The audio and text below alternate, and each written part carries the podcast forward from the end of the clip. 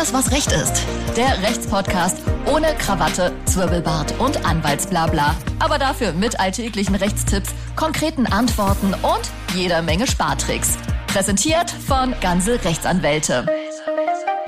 Herzlich willkommen zu Alles, was Recht ist, eurem Lieblingsrechtspodcast.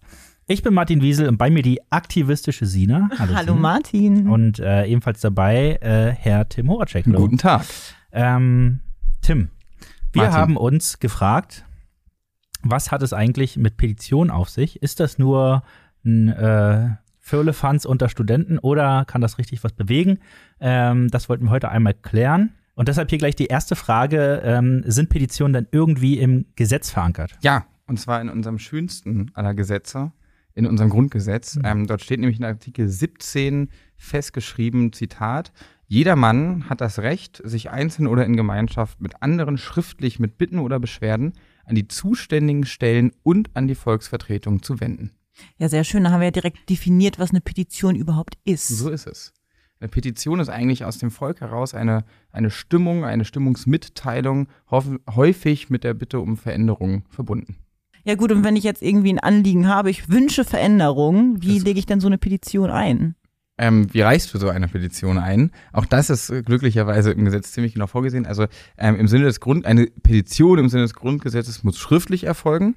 Das äh, bedeutet, sämtliche Demonstrationen vor und äh, um den Reichstag herum sind keine Petition, obwohl man ja auch mal vielleicht den verwegenen Gedanken haben könnte, das ist doch eine Mitteilung der Stimmung, im- äh, der Stimmung im Volk. Nein, ähm, zum einen, weil sie nicht schriftlich ist, zum anderen, weil sie den Absender in der Regel nicht erkennen lässt, beziehungsweise die Absender, also die Mitunterzeichner.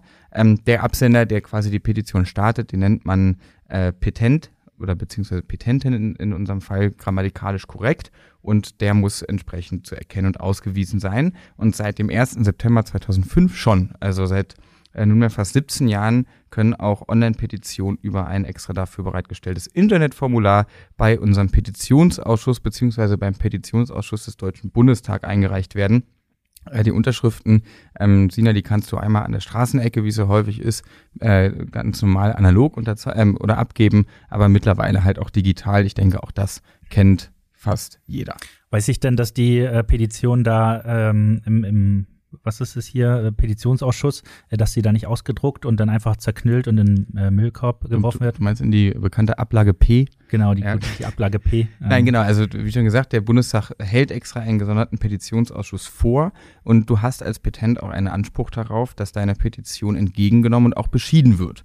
Ähm, das bedeutet, du hast auf jeden Fall einen Anspruch auf Ergebnis und auch auf Ergebnismitteilung. Zunächst, das hat das Bundesverfassungsgericht äh, ähm, aber entschieden, weder Anspruch auf mündliche Verhandlungen über Sinnhaftigkeit ähm, und Begründetheit der Petition noch auf irgendwie eine Begründung. Das gibt ähm, das Petitionsrecht schlicht nicht her.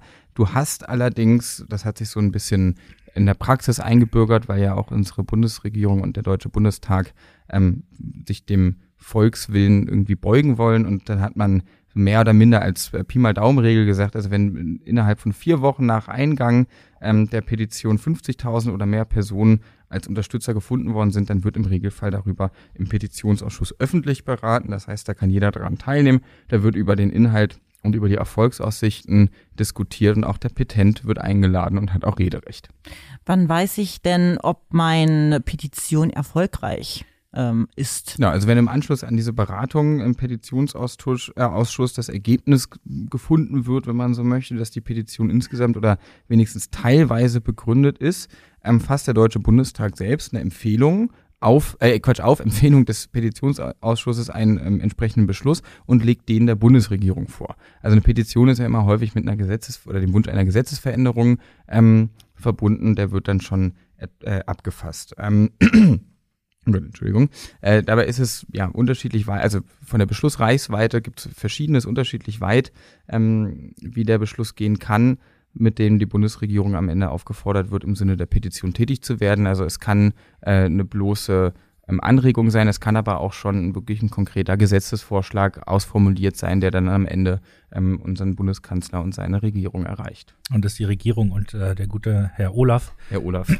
Äh, ähm, sind die daran gebunden an diese Aufforderung? Nein, wir haben ja, wie wir alle wissen, eine wunderschöne Gewaltenteilung und die Bundesregierung als Exekutive ist ähm, von der Legislative und von deren Empfehlung, also von unserem Bundestag, unabhängig, muss deswegen sich äh, auch mit einem erfolgreichen Beschluss oder durch die Petition erfolgreich durchgesetzten Beschluss des Bundestages nicht beugen.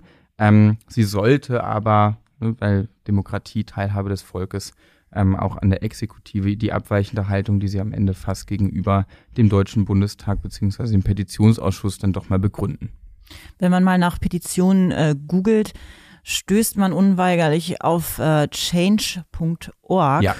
Ähm, welche Rolle spielt denn diese Plattform eigentlich? Ja, also change.org ähm, häufiger Fehler. Viele denken immer, die Petitionen werden von change.org eingereicht. Ja. Das dem, so ist dem nicht. Man kann, also change.org ist nicht der Petent. Im Gegenteil, der Petent ist in der Regel der, der über diese Plattform, also es ist einfach nur eine vereinfachte Möglichkeit, ähm, über die man auch werben kann für die Petition, äh, über die man dann äh, digital direkt die Unterschriften sammeln kann, entsprechende Links ähm, zur Verfügung gestellt bekommt. Also hat den Zugang zur Petition erleichtert, die Teilnehmerzahl mit Sicherheit erhöht. Aber am Ende, liebe Sina, wenn du über change.org eine Petition einreichst, dann bist du die, der Absender ähm, und nicht change.org. Und dieser einfache Zugang hat sich, glaube ich, auch schon bemerkbar gemacht. Ähm, was sind denn die weltweit größten Petitionen bisher, gemessen an, den, an der Teilnehmerzahl? Genau, da habe ich mich natürlich äh, vorbereitet. Die, Ähm, die kennst du da aber aus dem Kopf, oder? Bitte, die kenne ich natürlich aus dem Kopf. Ähm, das ist einmal Justice for George Floyd. Das waren knapp äh, 20 Millionen Unterschriften.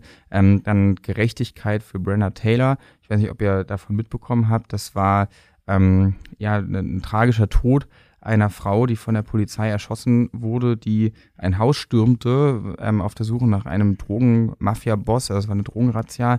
Hatte sich leider, also äh, fast schon ja, also tra tragisch komisch, wie er sich anhört, hat er sich einfach in der Haustür geirrt und ist ähm, zehn Meter zu weit links mit dem Rambock äh, ins Wohnzimmer gelaufen und hat dort halt, wie gesagt, die Brenda Taylor erschossen. Dann gab es noch, äh, das waren 11,4 Millionen Unterschriften. Dann gab es noch Save the Internet, also der Upload-Filter.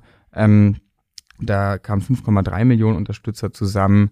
Äh, Electoral Colle College mit 4,9 Millionen Unterschriften. Das war die Petition nach der Wahlniederlage von Hillary Clinton gegen Donald Trump, ähm, die ja mehr Stimmen hatte in der absoluten Zahl, aber wegen den Wahlmännern verloren hatten. Da wollte man das Wahlsystem in den USA kippen oder ändern, reformieren. Das hat nicht ganz geklappt. Und Julin hatte ich noch gefunden, auch knapp 5 Millionen Unterschriften ähm, zur Unterstützung eines Verbotes des Hundefleischfestivals in der Volksrepublik China. Das waren jetzt alle Fälle, die, glaube ich, so nicht in Deutschland stattgefunden haben. Richtig. Gibt es da irgendwelche Vergleichsfälle in Deutschland? Ja, also die wohl bekannteste Petition, die in Deutschland dann auch zu einer erfolgreichen Gesetzesänderung geführt hat, ähm, war, im, ist jetzt knapp zwei Jahre her, das war Juli 2020, also die Gesetzesänderung war Juli 2020, die Petition entsprechend etwas früher. Da ähm, wurde eine Petition gestartet, damit das heimliche Fotografieren unter den Rock, ähm, in der Regel bei Frauen, aber äh, natürlich auch nicht nur, also ähm, auch gelegentlich tatsächlich bei Männern, mit härteren Mitteln bestraft werden sollte. Das ähm, waren bisher lediglich Ordnungswidrigkeiten und konnten, äh, wenn es nicht zusätzlich irgendwie eine Beleidigung oder eine weitere Erniedrigung mit sich brachte, strafrechtlich kaum verfolgt werden. Das äh, wurde also nun auch das in Anführungszeichen bloße Fotografieren und nicht weitere sexuelle Belästigung wurde nun als Strafe im Strafgesetzbuch erfasst. Da sieht man mal, äh, solche Gesetzeslücken können auch durch Petitionen Ja. gestoppt werden. Insofern haben auch Petitionen ihre äh, Daseinsberechtigung äh, offensichtlich. Ähm, ich glaube, das soll es äh, heute auch gewesen sein. Kurz und knapp äh, über Petitionen haben wir alles abgerissen, was ging. Ähm, Mir sind ein paar Ideen gekommen auf jeden Fall für Petitionen. Ich, So, ich setze ich setz mich heute Nachmittag gleich ran, schreibe ein paar. das ist gut. Finde ich gut.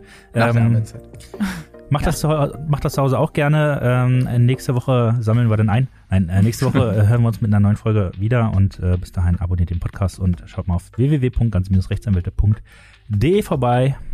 Ciao. Ciao. Alles, was Recht ist. Der Rechtspodcast von ganze Rechtsanwälte.